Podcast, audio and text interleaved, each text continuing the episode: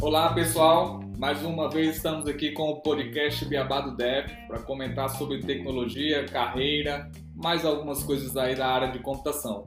Né, meu nome é Gesiel Viana, sou professor do IFP Campos de Bicos. Hoje o nosso assunto é sobre carreira em concursos públicos, né, carreira de TI na área pública.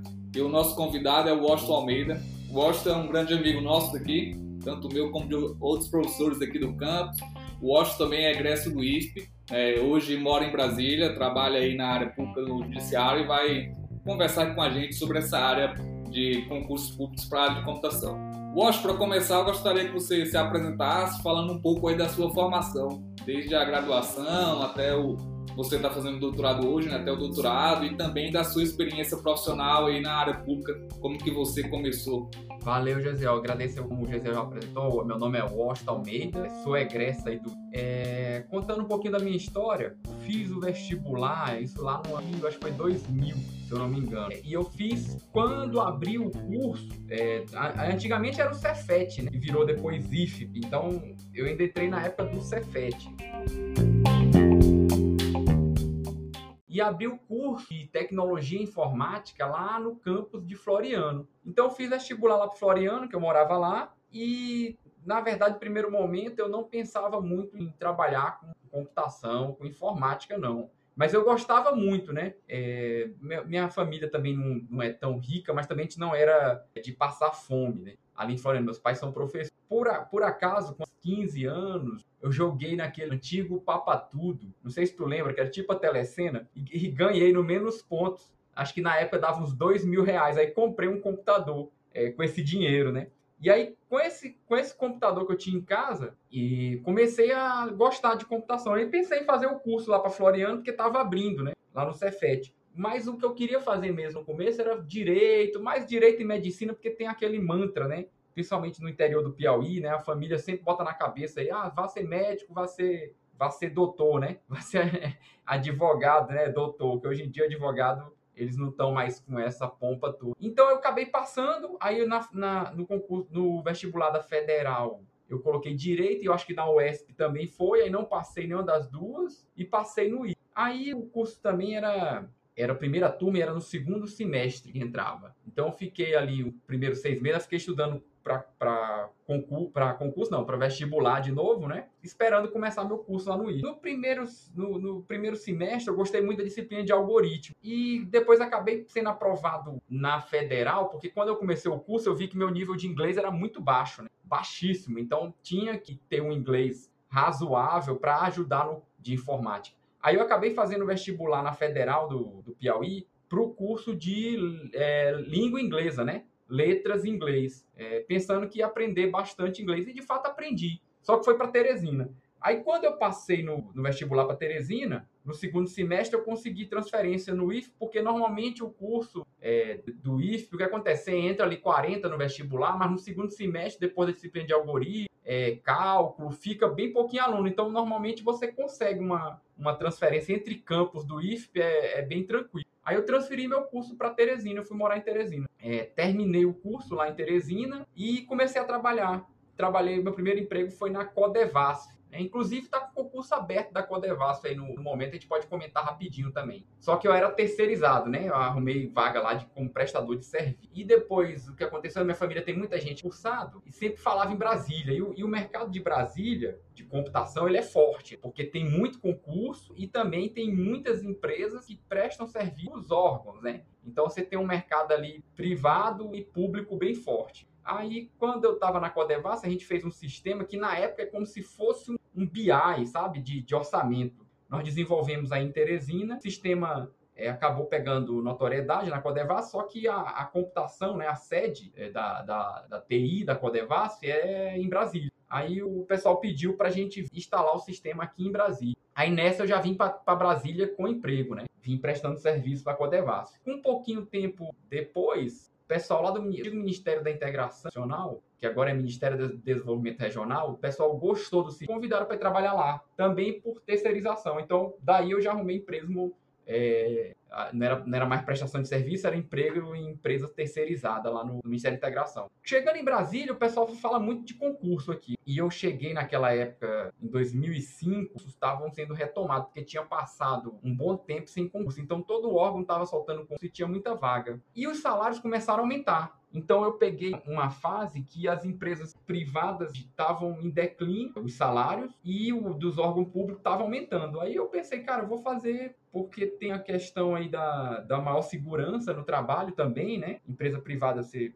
tá aqui hoje, amanhã não tá, depende da sua competência também, mas normalmente quem é de TI não fica desempregado é, é raro. É, para ficar desempregado, tem que pular de emprego é porque o cara é muito tem muitos aí na área, mas tem muita gente boa também. Mas enfim, aí fiz concurso. Então, nessa época, eu passei no curso da. Foi da Eletrobras Eletronorte, porque eu tinha um tio que trabalhava lá e sempre falava que a empresa era muito boa. Que ela é uma empresa do grupo Eletrobras, né? Da Eletrobras, de fato. Então, tinha muitos benefícios. Aí, passei nesse concurso. Mas, é, sempre estudando, né? Eu sou um cara que tá, tu falou, procurei ver quais eram as melhores carreiras. Aí, entrei a fundo nesse negócio de. E aí, eu vi, normalmente, as estatais, né? Pode entrar num plano de privatização, como inclusive está acontecendo agora, né? A Eletrobras está entrando aí para ser privatizada. Aí eu pensei numa carreira a longo prazo, nessa época eu tinha 23 anos, eu acho. Eu falei, cara, é, vou ficar aqui na Eletrobras. Se essa empresa for privatizada daqui a 20 anos, que mercado que eu vou arrumar, né? Daqui a 20 anos. Então acho que é melhor fazer concurso logo para ir para outro lugar. Então acabei fazendo concurso para a Codevasf. Aí entrei, voltei para a Codevasf, mas como funcionário do quadro, né? Esse concurso foi lá em 2000 2008, 2009. Fiquei pouquinho tempo na Codevas, passei no concurso do Ministério do Planejamento, Orçamento e Gestão, que é o atual Ministério da Economia, né? É que vocês já devem ter ouvido falar aí com o ministro, é o senhor Paulo Guedes. Então trabalhei nesse ministério. E aí passei em outros concursos, né? Alguns que eu, que eu fiz e acabei não assumindo, como por exemplo a DataPrev. Passei no concurso também da Agência Espacial Brasileira, passei no concurso de professor aqui do IFB. O IFB é o, é o, é o Instituto Federal aqui de Brasília. No primeiro concurso daqui, que teve aqui. Só que na época eu não tinha nem mestrado nem doutorado, então não, não valia a pena. E também eles fizeram um negócio, eles marcaram a prova. O IFB era do lado do meu trabalho, dava para ir assim, chegava cinco minutos andando. Os caras marcaram a prova didática. Só tinha cinco vagas e só cinco faziam a prova didática e eu tinha pego a disciplina de orientação a objetos, que é o que eu mais considero que eu sei, né? Inclusive, é, já dei aula aqui até na UNB de orientação a objetos. E aí eles marcaram essa prova didática lá em Planaltina, cara, é, Gesiel. e no meio do dia, aí acabou que eu nem fiz a prova de... Eu não fui fazer a prova didática. Mas dos, eu acompanhei o concurso depois lá do... Só eu que desisti, né? Os outros quatro passaram. Normalmente a prova didática quando só tem cinco vagas, eram cinco vagas para chamar, só tinha cinco pessoas classificadas, é, acaba que ninguém vai reprovado, não, porque fica faltando uma vaguinha. Mas não fui professor do IFB, porque não tinha nem mestrado nem doutorado. E nessa caminhada de concurso, aí voltei, né? Eu fiz minha primeira graduação no IF, como, como já comentei. Aí depois, nessa época, eu estou fazendo pela ordem cronológica, tá, Gisel? É, então, beleza. Porque é. os concursos, aí depois que eu arrumei um emprego razoável, aí eu comecei a voltar para academia. Aí é, foi quando eu fiz uma pós na UNB, em segurança da informação, porque eu queria fazer mestrado na UNB. A UNB é muito fechada para quem não é egresso daqui. E abriu pós-graduação, que hoje em dia as, federais não fazem mais pós-graduação. Acho que uma época foi proibido, acho que reabriu, né, Gesiel? Sim, já tá de volta. É porque geralmente as pós-graduações, sem ser mestrado e doutorado, né, eles cobravam Aí um tempo ficou meio que na justiça sei se podia cobrar ou não, mas hoje eu estou vendo que várias já estão reabrindo e cobrando. Exato. Aqui no ISP mesmo, por exemplo, a regra que tem para a gente é que não pode cobrar, então as nossas pós-graduações são gratuitas. Mas eu já vi da UNB, da USP, da UFMG que eles cobram.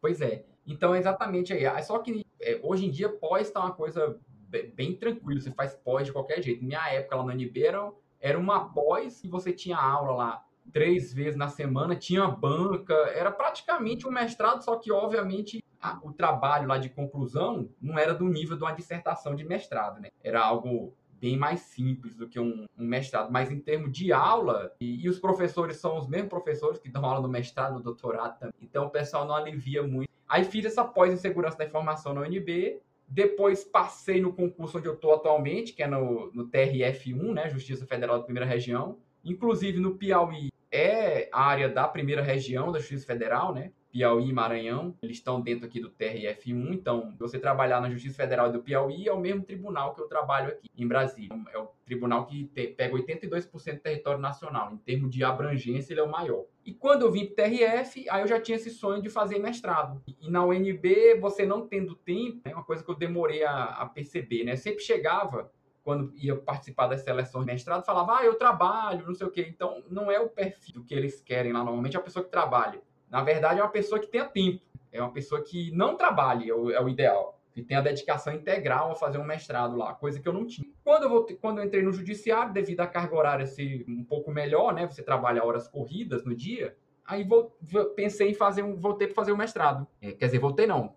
Concluí essa, essa história aí do mestrado que eu queria fazer. E fiz lá em Recife lá no CESA, Centro de Estudos Sistemas Avançados do Recife, porque é na minha área, né, engenharia de software, e tem tudo a ver com o trabalho que eu tribunal. E agora eu prossegui, porque quando eu fiz o mestrado, o César já estava querendo abrir doutorado, né? No Brasil não tinha ainda doutorados profissionais e o MEC já tinha regulamentado para criar os doutorados profissionais e o César já estava lá correndo para subir a avaliação, porque para abrir o doutorado tem que ter no mínimo nota 4 no mestrado, né? Então o César conseguiu subir a nota, inclusive ficou junto sim da UFPE o melhor mestrado do ramo, né, no país, melhor avaliação e abrir o doutorado profissional. Então, para mim foi o ideal porque eu continuei de pesquisa, porque é uma coisa que é super complexa é você ter uma linha de pesquisa e ter um problema. Eu já vinha isso do meu do meu mestrado, minha dissertação de mestrado virou um livro, que é tem um nomezinho grande, mas é um nome, um nome interessante, principalmente para quem quer trabalhar no governo, né? Para entender como é que funciona o que é o nome do livro é Análise é, sobre métrica nos contratos de fábrica de software no âmbito da administração federal. Então, se você for trabalhar no governo, é, fatalmente em Brasília, você em algum momento você vai interagir com a fábrica de software, contratar uma fábrica de... É termo que hoje já é um pouco defasado, porque já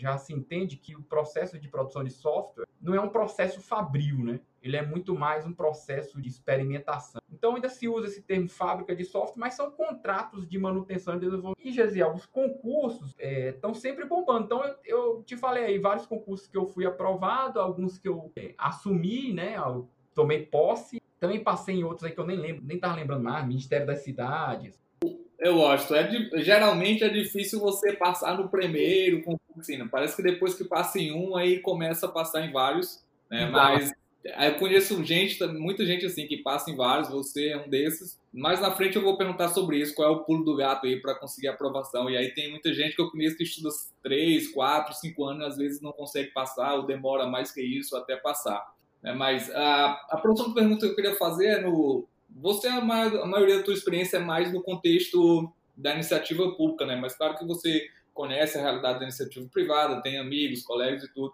Queria que você falasse sobre algumas diferenças ou algumas vantagens e desvantagens dos dois lados aí, de quem trabalha na iniciativa privada e na pública, do que você percebe de no contexto geral de vantagem e desvantagem dos dois. Pois é, não, então, eu tenho, eu tenho meio que uma carreira dupla, né? Porque eu tenho uma carreira pública, essa aí que eu fui passando os concursos, tenho a minha carreira também na iniciativa privada na área de, basicamente no ensino, né? Como professor.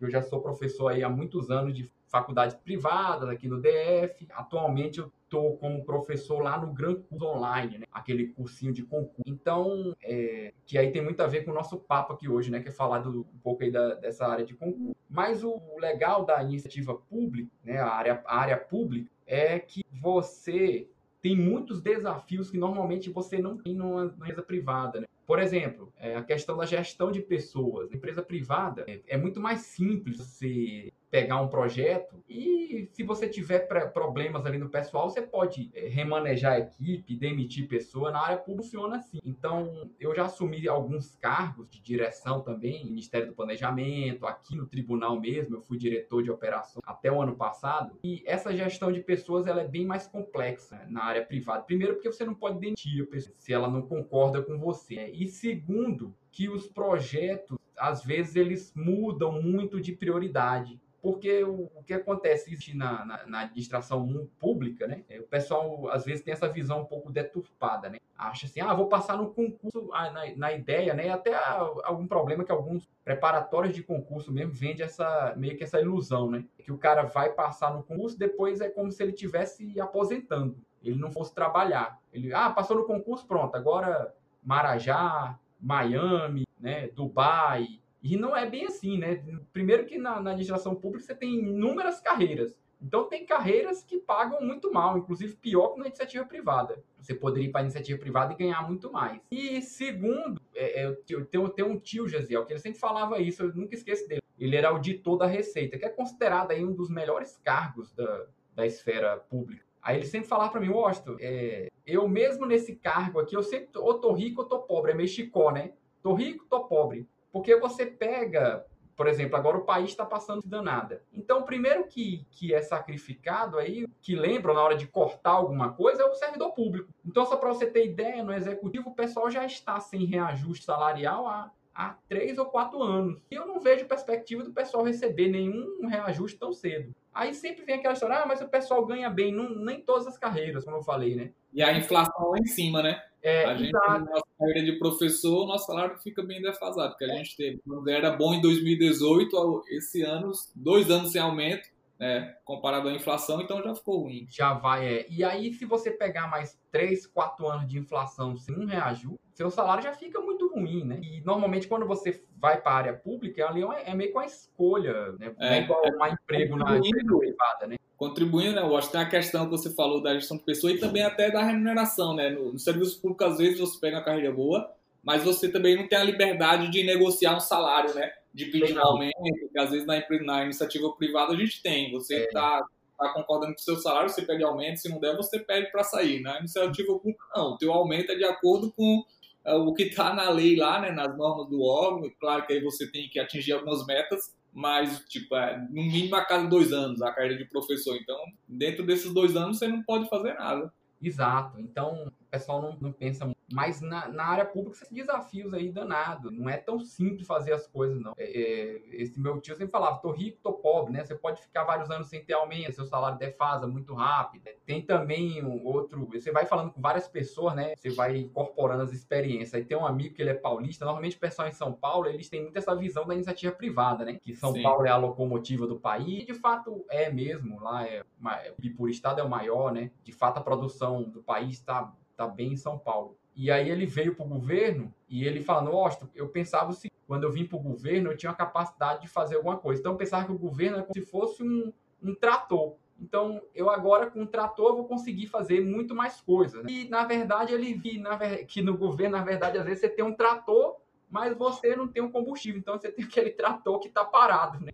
Então, assim, não é, não é algo tão simples. Eu procuro não, não iludir as pessoas, né? Porque como eu sou professor de cursinho também de concurso, porque acontece que às vezes a pessoa se decepciona, né? Acha que trabalhar no órgão público é, é as mil maravilhas e você vai ter problemas de relacionamento com os colegas, igual em toda empresa tem. Você vai ter muitos problemas às vezes com as chefias, né?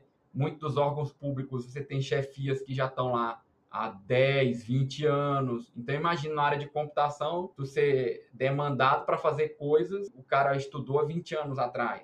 A gente mesmo que está aí no, estudando sempre, né, Gisele? Fazendo doutorado, mestrado. Pô, eu terminei meu mestrado, é, eu já senti que a tecnologia já tinha avançado bastante, eu já estava ficando defasado, né? Imagina que estudou 20 anos atrás, né, numa área de tecnologia. Então, assim, tem muitos problemas. Agora, é, tem a vantagem da você, por exemplo, não dorme preocupado e ficar desempregado, né? Essa, essa preocupação aí você não tem, não. As preocupações. É, se fizer muita coisa errada, né? Se estiver trabalhando direitinho, não tem. É, se estiver trabalhando direitinho, tá. Aí você não dorme pensando, ah, amanhã eu vou ser demitido, amanhã eu vou ficar sem emprego, ah, o país está em crise, vou, é. ficar sem salário. Isso né, não, não é a preocupação de um servidor público. É eu acho que hoje, né, né Wash, talvez assim, a, a, o interesse por a, a área pública da dos profissionais de computação não seja uma das menores em questão de percentual, com outros áreas até, na questão também muito do salário, né? Eu estava vendo aqui, o concurso da Codevasp, que você falou que está aberto, eu dei uma olhada aqui no edital, é 8 mil e pouco, né? Parece ser até um salário razoável, mas acho que hoje na computação é um salário bem assim acessível para um desenvolvedor com dois, três anos de experiência consegue chegar, né? Ah, aí, como a gente estava conversando, aí numa Codevasso dessa aí você tem que ver o plano de carreira, né? Quando é que você come, consegue crescer e tal. Porque talvez se você entrar com um salário de 8 mil, beleza, de entrada é um salário até razoável. Mas se depois de 5 anos você não conseguir aumentar, tipo, para 10, 12 mil, já vai ficando um pouco defasado, né? Isso. Então a é bom dar uma olhada também na carreira, né? Antes de você tentar um concurso. Exato. A Codevas, eu fui funcionário de lá, né? Passei no concurso de lá a carreira lá é excelente. O final de tabela lá é quase 20 mil reais. Então, você tem progressão lá, você pode subir dois níveis por ano. Em 14 anos, você está no final da tabela. E a Codevasf, ela tem um pouquinho, por ser empresa pública, ela é um pouquinho diferente do, do cenário que eu tinha falado ali do serviço público. Lá Sim. você vai ser um empregado público. É diferente se você ser um servidor público. Servidor público é quem está vinculado a 8.112 ou legislações estatutárias chamadas. Na empresa pública, você, você tem um contrato CLT. E aí a CLT ela exige que você tenha os acordos coletivos lá anuais. Então, todo ano a Codevasf ela negocia lá com seus funcionários uma reposiçãozinha lá no mínimo da inflação. Então tem uma grande é, vantagem lá, é, é exatamente isso, né? O seu salário tende a não defasar. E ainda tem o plano de carreira que vai te dando progressão. Mas assim, em termo, o que, qual é a grande é, questão aí que, que o pessoal tem que entender? Quando você vai para a área pública, normalmente você não vai trabalhar com tecnologia de ponta. Muito difícil. Né? Muito, muito dos órgãos têm sistema legados em tecnologias antigas. Então, qual, é, qual é um dos problemas aí para quem vai fazer concurso? É que normalmente, para você depois sair e voltar para o mercado, a tendência é você defasar rapidamente, né? ainda mais agora que tá, as coisas estão mudando a todo momento. Então, você tem que pensar bem. Se você tem condição de estar na iniciativa privada e ganhar bem, né? por exemplo, meu caso, eu contei a historinha lá no meu caso. Eu fui fazer concurso porque estava pagando melhor que nesse dia privado, entendeu? Eu não fui fazer concurso pensando em, ah, eu vou ficar estável, ah, vou arrumar uma rede para ficar deitado, nem nada disso, não. Não, é porque o salário está maior. Então, para que, que, que eu vou ficar no lugar que eu trabalho bem mais? Estou sujeito a uma série de, de situações, e se eu posso arrumar outro para ganhar mais, ainda tenho mais benefício. Então, eu fiz por causa disso, entendeu? É, e esse é um dos motivos por qual, por qual eu não volto para a iniciativa privada, porque o que eu ganho hoje em termos de carreira no tribunal, se eu voltar para a iniciativa privada, é, eu teria que ser, sei lá, diretor de algum órgão. Então, assim, meu salário ele está bem acima do que se paga na iniciativa privada. Tá entendendo? Agora, o que a pessoa tem que entender é isso, é que não vai entrar para o governo para aposentar. Principalmente na área de tecnologia, você vai ter que estudar eternamente. E esse foi um dos motivos que eu fui fazer mestrado, estou fazendo doutorado, estou fazendo. É. É, eu estou sempre estudando, né? Porque a ideia minha, não, a minha ideia principalmente não é ficar dependendo de órgão. Ah, beleza, ficou 10 anos sem aumento aí o tribunal agora, vai mexer só com tecnologia antiga, aí eu, eu saio do tribunal. Para mim, isso aí é, é, é, tranquilo, né? Até porque eu já tenho minha outra carreira aí de, de professor, é, como eu comentei com você na iniciativa privada. Então, eu posso muito bem migrar e ficar, ficar 10 anos dando aula e depois penso se volto para concurso. Aí eu já vou estar tá bem mais velho, pode ser que eu não volte mais. Mas, enfim, o que, que eu deixo de que o pessoal é exatamente pensar nisso, né? nesse dilema aí de vai para a área pública, então pensa direitinho, ou então vai para a carreira que seja é, dessas que são boas, que nunca está por baixo. Né? O Banco Central, é. É, o Judiciário já foi melhor, mas não pode dizer que é ruim também. As carreiras ali do, do Legislativo, né? TCU, Senado, Câmara, aí essas carreiras aí você pode ficar tranquilo. É, minha pergunta seria já é, nesse, nesse sentido, Washington, qual as melhores carreiras hoje para seguir na área de, de computação no serviço público? Né? A gente vê muito falar disso, né? Do Legislativo ali, Câmara, Senado, é, Tesouro Nacional, né, TCU, Banco Central. TCU e Banco Central, pelo que eu ouço, são carreiras boas, pagam bem e utilizam também tecnologias de ponta, né? Pelo menos a gente vê, tá vendo agora o Pix aí do Banco Central, eu acredito que ele é um sistema todo novo e feito com o que tem de mais moderno. E eu queria que você comentasse disso, que você já começou a falar, e também sobre o impacto da formação na, na área pública. Por exemplo, na iniciativa privada, geralmente você tem uma especialização, um mestrado, um doutorado, pelo título em si não vai agregar no seu salário. Tipo assim, tu não vai receber um aumento só por causa da titulação. Já no serviço público, geralmente isso influencia, né? Geralmente, ah, você está ganhando X. Se você concluir o mestrado, automaticamente você vai ganhar X mais Y. É, como é que funciona isso? É verdade. Então, assim, pensando nas carreiras, essas carreiras aí que eu comentei, né? Tem, tem um, para o pessoal entender, tem três poderes, né? Legislativo, Executivo e. É, as carreiras do Legislativo, que é basicamente o Tribunal de Contas da União, o TCU, né? Que é um tribunal, mas ele é um tribunal que apoia o Congresso, né? Na prestação de contas e cobrança aí de, através de auditoria. Então, ele não é um tribunal do judiciário, ele é um tribunal do legislativo. Então, TCU, a Câmara, o Senado, aí são carreiras que você entra ganhando mais de 20 mil reais e esse pessoal nunca fica por baixo. Ele sempre tem aumento, porque primeiro que são, são poucos, são poucos servidores e eles estão próximo ali de quem faz as leis, então eles nunca são, são nunca são esquecidos. Aí você tem o executivo. O executivo, eu vi um levantamento aí, eu acho que tem mais de 500 carreiras no executivo, certo? Porque o executivo envolve o quê? Os ministérios que estão aqui em Brasília e os órgãos aí que você ouve falar. Então, institutos federais fazem parte do executivo, né? Na área de ensino, as universidades federais, né? os órgãos IBAMA, INCA, as autarquias, tudo é executivo. Então, cada um tem sua carreira e cada um tem seu salário. No executivo, as melhores carreiras aí são chamadas do ciclo de gestão, que ficam, a maioria das vezes, aqui em Brasília, que é o pessoal do, do Tesouro Nacional, tem o pessoal do Banco Central, aí tem o pessoal do Ministério da Economia, lá, os gestores, os analistas de planejamento e orçamento, tem também é, o. Aí tem a CGU, que são os auditores da, de controle interno, né? Da Controladoria Geral da União, e tem as carreiras do Judiciário. O Judiciário só tem uma única carreira, é, ou você é juiz, e aí o juiz ganha um percentual do salário do ministro do STF, né? Se for um juiz de primeira instância e tal, desembargador, é um percentualzinho lá, mais ou menos. Você já entra lá num salário alto, mais de 30 mil reais. Tem as carreiras de analista e técnico judiciário. Técnico judiciário está uns 8 mil inicial e analista judiciário acho que está uns 13 mil, por aí. Então são carreiras aí razoáveis. Essas são as carreiras aí basicamente que valeria a pena você fazer é, concurso, tá? É, a, a, outra parte da pergunta, né, Gesiel, foi sobre, falando das carreiras... Sobre a, a formação, o quanto aí, a titulação influencia aí na área... Aí a questão da, da titulação. Então, isso depende da carreira também. o percentual de aumento quando você faz um mestrado, doutorado, ele é maior nas carreiras de pesquisa e na carreira de ensino. Por exemplo, é o caso da, da carreira do Gesiel. Ele faz lá um doutorado, ele ganha gratificação lá que aumenta 100% do aumento básico. É algo assim, né, Gesiel? aumenta bastante. É, em outras carreiras, você não tem esse percentual de aumento, dependendo da sua carreira aí. No judiciário, que é o meu caso, você tem um percentualzinho lá quando você faz pós, né? Quando você faz mestrado, doutorado. Não é tão alto. Então, por exemplo, doutorado, você aumenta 12,5% do seu vencimento básico. Então, isso dá lá no final da carreira uns mil reais de gratificação pelo doutorado. No legislativo, você tem um aumento lá também é, considerado. É, quando você faz um mestrado e um doutorado. Então isso vai depender muito da sua carreira, mas de fato, na maioria você recebe algum percentual a mais por ter o mestrado e o doutorado. Diferente da iniciativa privada, que isso só vai servir mesmo mais para o seu currículo, né? dependendo se, se for instituições de ensino, né? na iniciativa privada, e também tem o adicional quando você faz um mestrado, doutorado. Então, o doutor ele, a hora-aula dele é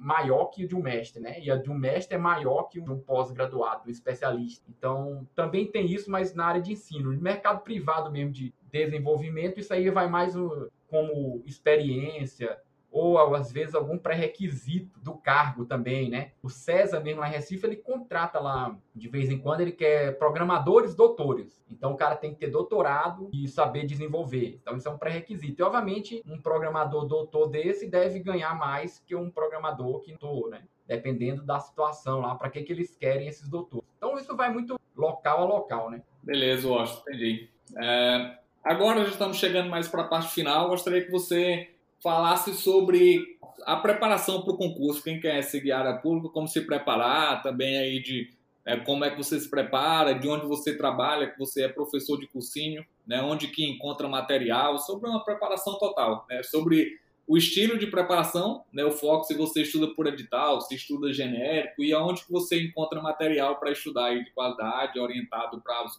Perfeito. Eu não, eu normalmente hoje em dia, como é que era na minha época? É, eu procurava material. Então, eu nunca fiz cursinho porque não tinha muito dinheiro. Então, os primeiros concursos que eu passei foi mais vira nos 30 mesmo. É, pegando as leis né, que estão na, na internet. É, graças a Deus, no IF, a nossa formação é excepcional, né? Não sei se os alunos sabem, mas normalmente o IFP, o curso aí de tecnologia, né, análise de desenvolvimento de sistema, que é o nome atual, né? Na minha época era outro. Você tem tá sempre entre os melhores aí no, no, na avaliação do ENAD, então você tem uma base muito boa. Então, quando você estuda lá banco de dados, você vê lá o Date, que é um clássico, Navat, que é um clássico. Quando você estuda redes, vem o Tannenbaum, né, o Curose. Então, quando você estuda engenharia de software, Somerville, Presma. Então, isso é base de concurso. Então, a formação que você tem aí, ela já te dá uma base, assim, lascada, né? Para você passar em concurso. Tanto que o primeiro concurso que eu passei foi muito mais pela base que eu tive por causa do IFP, do que eu realmente estudando, porque eu nunca fui muito de estudar para o começo.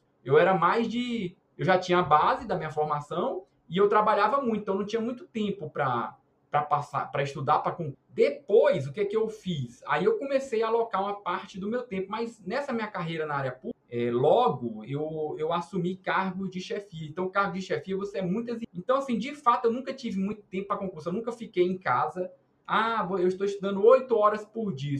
Na minha nunca passei por isso. Então, eu me virava. Hoje em dia, com esses cursinhos aí, causa do Gran Curso e outros que existem no mercado, você tem lá uma assinatura que você paga lá uma muito barato, cara, muito barato hoje em dia, 70 reais, 80 reais por mês, que você tem acesso ilimitado a material, vídeo aula, preparação. Então, eu, eu recomendo muito pessoal é, adquirir alguma coisa dessa. Existe também, né, não dando dica errada aí pro pessoal, ainda mais que está gravando aqui no podcast, mas tem, você arruma material pela internet aí de forma N maneiras possível, né? Esses dias um amigo, um amigo me mandou é, nesse torrent da vida, ó, oh, teu curso aqui do Gran tá todinho aqui, ó.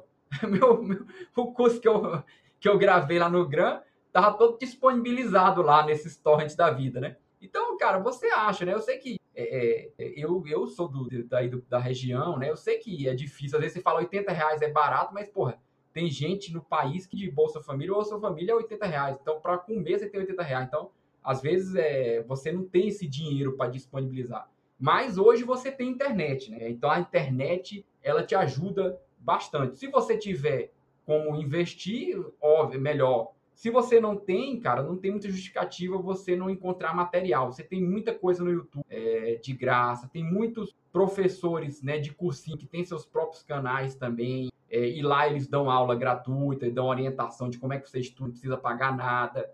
É o que precisa é que a pessoa realmente queira estudar para concurso. Né? Em vez de ficar no Instagram, no Facebook o dia todo, ele pegar aquele tempo lá e ah, agora eu vou estudar para concurso aqui uma hora, duas horas, por... porque passa. Isso é, isso, é, isso é líquido e certo. Ainda mais se tiver uma formação já muito boa, que é o caso do pessoal que tem essa formação aí no IF, né, José?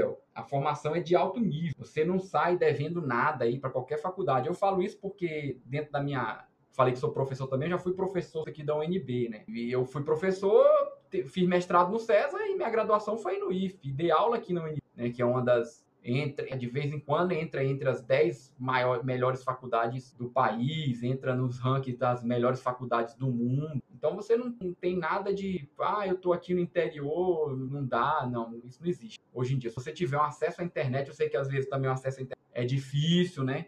Eu, eu sou daí, gente. Eu sei qual é a dificuldade, mas eu sei que dá para vencer. Isso é fato, é só querer, né? O que eu vi de muitos amigos aí da região é que o pessoal se acomodou e entrou nesse discurso aí de que ah, é muito difícil, mas se fosse fácil, todo mundo conseguia também, Gesiel. Então, é, é mais isso, é você querer pegar um tempo para procurar. Você tem sites aí, PCI concurso. Você tem lá todas as provas dos últimos concursos, todos os editais é uma dica básica para quem vai fazer concurso é ler o edital. Ler o edital, porque o edital é a lei do concurso. Então, então lá tá todas as regras. Lá vai dizer o conteúdo que você tem que estudar. E aí você vai pesquisar. Ó, tem banco de dados aqui. Tá perguntando de normalização. Ah, normalização, eu estudei aqui no IS, que tem aqui no Navat. Então, é essa mesma normalização aí, inclusive, eles fazem questões baseadas mesmo nos clássicos. Então, quem, quem tem essa base, é, fica fácil passar em concurso. Só vai ter que treinar fazer prova, né? Porque a banca tem uns entendimentos um pouco diferentes do que você estuda no dia a dia. E aí você vai pegar junto com a sua base, pega questões de concurso para fazer, foi o processo que eu usei, né?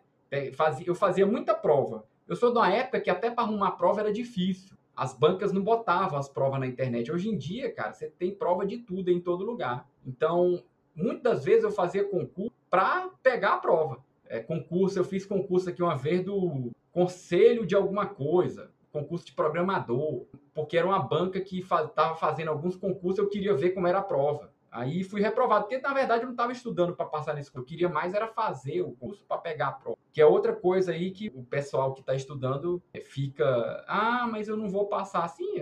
Você acha que eu passei em todos os concursos que eu fiz? Eu acho que, sei lá, 100 concursos que eu passei, eu passei nesses 10 aí, 10%. Mas se você fizer mil e passar em um, é um que você vai trabalhar, entendeu? Você só precisa de um, você não precisa de dez. É, eu acho que o concurso vai muito aí dessa experiência de estar tá fazendo, acho que junto muito, porque além do conhecimento, né, eu acho que quando você falou, o fundamento é muito importante, tem essa questão de saber fazer a prova, entender ali mais ou menos quais, como é as pegadinhas da banca, né? Geralmente cada banca tem um estilo de prova. Exato. Né? Do, de marcar o certo, o certo ou errado, igual o CESP fazia, ou de opções, né? É, tem a questão do tempo, você também saber controlar o tempo e o nervosismo, querendo ou não, você fica um pouco ansioso na hora da prova, pelo menos eu ficava. Tudo isso e, tem que ter. É, e uma, um fator também que eu acho que é essencial para quem vai estudar para concurso, como você falou, é querer estudar, né, porque eu cheguei a estudar um pouco, né, passei em alguns concursos também, fui nomeado acho que nos dois e escolhi nos três e vim para cá, professor né, do IF. Mas um, uma coisa que me machucava muito, assim, que eu fazia, mas não tinha prazer, é a questão do estudar o conteúdo, né? Porque quando a gente é desenvolvedor, tipo, eu sou programador, então eu estudava só o que eu gostava. Quando é para um concurso, não. Você estuda o que você gosta e estuda muito conteúdo que você não gosta e que é chato de estudar. Tipo, para mim era muito chato estudar coisas de redes, banco de dados, é, estudar conteúdos assim que eu não gostava de trabalhar no dia a dia, que não tinha muita afinidade mas é algo que para sua aprovação conta, né? Uma questão de banco de dados vale mesmo que uma questão de Java, de programação que você tem que fazer. Exato, exato. É, é, tem, todo mundo, principalmente quem é de TI, tem, esse, tem esses mesmas, mesmos insights, as mesmas coisas. Ah, não gosto de estudar aquilo que eu não faço. Aí você não vai passar no concurso, é simples assim. Você não vai, não vai cair só questão de, Java né, na prova. Prova tem lá 10 conteúdos, vai cair de 50 questões, vai cair 5. Então você não vai ser aprovado acertando 5. Tirando que às vezes a banca ainda cobra uma lá que você erra, mesmo você sendo papa.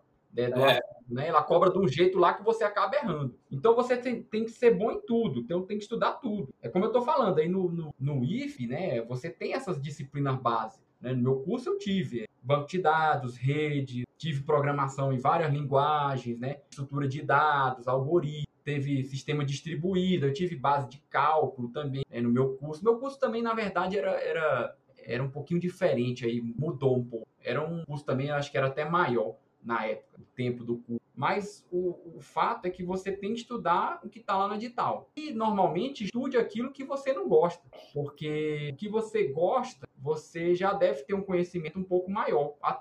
Exatamente por você gostar. E aquilo que não gosta pode ser o que vai te derrubar no dia do concurso. Então o concurso vai muito disso. É de você ser esforçado, você ter rotina e você é, acompanhar o que está sendo cobrado e fazer muitas provas. Né? Hoje em dia não tem muito justificativo, você não precisa pagar, né? Aí você pode, o pessoal pode falar, ah, mas eu estou aqui no interior, como é que eu vou fazer esse monte de prova? Você estava em Brasília, você fazia porque estava aí. Ah, de fato, isso é verdade mesmo. Eu tinha domingo aqui, em vez de ir para churrasco, eu fazia concurso. Eu tinha um tio meu aqui que falava, não, não faz churrasco domingo não, que o Washington não vem não, que ele está fazendo concurso. E minha vida era fazer domingo mesmo, cara. Era praticamente é, todo domingo eu estava fazendo concurso. Obviamente, na minha, na, nessa época que eu fiz que eu fazia mais, tinha muitos concursos também, né? Hoje em dia está um pouco menor. Mas o que, que o pessoal tem que entender? Que você está no interior do Piauí, você tem as provas. Então, em vez de você ir lá fazer a prova, você pega a prova e faz como se fosse ah, hoje eu vou fazer o concurso, então eu tenho quatro horas para fazer essa prova. Vou pegar a prova e vou cronometrar aqui essas quatro horas e vou fazer e ver o resultado. E aí, de vez em quando, que você puder fazer um concurso indo lá mesmo, aí você vai lá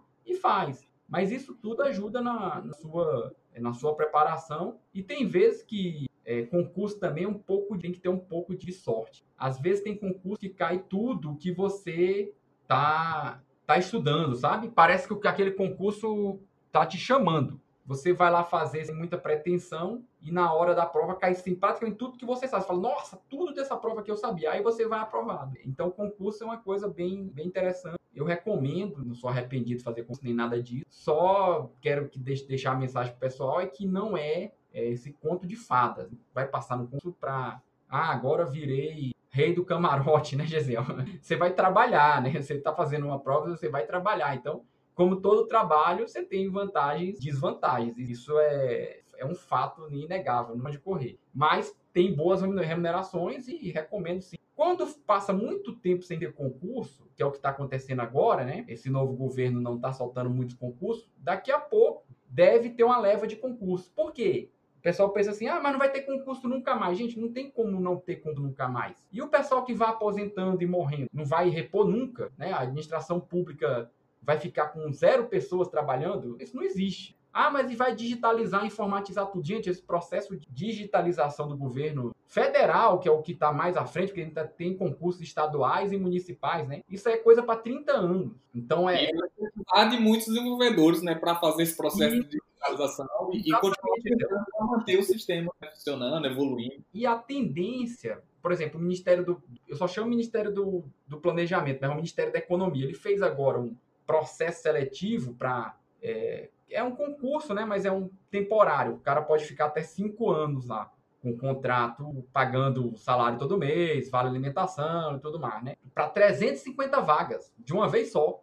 350 vagas é 350 vagas, não... É para a área de tecnologia? Para a área de TI. E, foi? e o salário 8 mil e pouco inicial, mas tinha uma coisinha lá que aí não daria para o pessoal que está começando fazer, porque ele pedia cinco anos de experiência na área, né? Uhum. Mas, pô, tem muita gente aí é, é, pessoal que já está nos seus 40 por 50, está com dificuldade de arrumar emprego na área privada, né? Porra, aí você tem um concurso ali que você vai ficar cinco anos, pelo menos cinco anos dormindo, sem estar preocupado em você demitido hoje, você demitido amanhã. E o concurso, se eu não me engano, acho que sobrou vaga, é, mesmo com um salário desse aí de R$ 8.300. É, mas é porque um salário de 8.300 para a nossa área, com 5 anos de experiência, acho que não é, não é um. É, de fato, não é não é tão é vantajoso, não. Mas, né? Gesiel, tem um pessoal que ganha menos e não faz, né? É. Essa que é a, a, grande questão. Tem um pessoal aí, igual a gente estava conversando, né, em off, e tá toda hora desempregado e não faz também. Né? Então, é, é, um pessoal que é complicado. Então, assim, você tem, a, a área de TI, você tem, você tem oportunidade para todo lado. Tanto na esfera pública quanto na esfera privada. Verdade. Então, Washington, já estamos aqui chegando no final. Gostaria de mais uma vez te agradecer aí pela disponibilidade, vir aqui compartilhar sua experiência, seus, suas dicas aí com a gente sobre a área de concurso. Na verdade, foi meio que geral, né? Concurso privado, a sua experiência abrange os dois. Foi muito bom o bate-papo. É bom conhecer um pouco mais também da sua história, que você é, Eu nem sabia que você era aqui de Floriano, pensei que você fosse de Teresina. Não, eu. eu, eu Floriano, é perto da gente. Eu comecei no IFP em Floriano, e depois que eu quando eu passei na Federal em Teresina, eu transferi o curso para lá e terminei meu curso. Ah, bacana. Pois é, a gente agradece também nos colocamos aqui à disposição, nossos projetos aqui. Se você precisar da gente, pode entrar em contato, qualquer coisa, estamos aí. Mais uma vez, muito obrigado pela sua disponibilidade sempre estar aqui quando a gente convida para qualquer bate-papo, qualquer colaboração sua. Gesiel, eu que agradeço o convite, né? É o maior prazer. Eu, eu, cara, o que eu mais penso sempre é na época que eu saí daí, né? Eu, eu saí praticamente do interior do Piauí porque não tinha opção, né? Eu ia fazer o que aí? Que emprego que tinha? Aí eu, eu vejo esse trabalho de vocês, né? Aí em Pico, né? O pessoal do IFEI que foi para o interior do estado. E, pô, hoje em dia, no mercado de, de tecnologia, você pode ficar na sua cidade, você não precisa ir embora, né? Você pode arrumar trabalho remoto, ou se você quiser ir embora, tá? igual muitos aí que vocês já levaram, o pessoal que está morando na Alemanha, no Canadá, é, em Portugal. Né? Então, assim, você tem uma formação para isso, que é o principal. Você está fazendo um curso ali que você tem emprego é, que é chamado no mercado internacional. Então, você pode facilmente sair do interior e ir para qualquer lugar no mundo. Né? Isso aí vai depender é, de você e muitas vezes de depender também do apoio da sua família o apoio de professores, né? Que eu tenho, eu tenho para finalizar o podcast, tem um, um, primo aí do Piauí, né? Que ele fala assim: professor é os, é os três P's. Aí eu falei: que três P, rapaz? Que história é essa? É o, é o pai, psicólogo e palhaço, né? Então a gente faz de. Professor ele faz de tudo. E eu sempre estou disponível, é, porque eu acho que trazendo a, a nossa trajetória, muitas das pessoas veem que é possível, né? É, muito, muitos às vezes assustam. É, ver meu currículo aí, alguns alunos falam, nossa, professor, mas teu currículo é grande. Eu falei, não, meu currículo é, é, grande porque eu fui todo dia acrescentando um grão nele. Né? Obviamente você começou agora, mas se você trabalhar, você pode ter um currículo muito melhor que o meu. Né? Quando você estava na graduação, era zerado também, né? Exato. É, depois que eu entrei no mestrado no César, que eu expandi minha, minha, minha, minha área lá de publicações, né? Que eu não tinha muito. Eu tinha muita experiência profissional de ficar passando em concurso, mudar de emprego, e empregos privados também, dar aula na faculdade aqui, dar aula ali, não sei aonde. Mas isso aí, gente, vai construindo, né? Não é para você assustar, né? Ah, mas você. o pessoal tem tudo assim, tudo que você fala, ah, mas você, como se você fosse. Não, você conseguiu porque você tem sorte. Eu não tenho. E na verdade não é nada disso, não. É só um pouquinho de esforço e dedicação que as coisas funcionam. Valeu, Washington. Obrigado. Valeu, Gesiel. Obrigadão, cara. Um abraço aí.